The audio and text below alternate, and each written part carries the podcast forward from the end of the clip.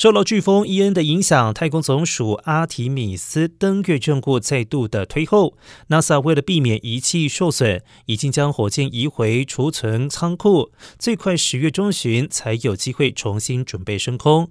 当局预计下个月可能发射的日期将会是在十月十七号到十月底之间。在这一次飓风来袭之前，NASA 曾经因为火箭注入燃料时泄漏氢气等技术问题，先后两次推迟了发射。而官方表示，之前的问题都已经修复了。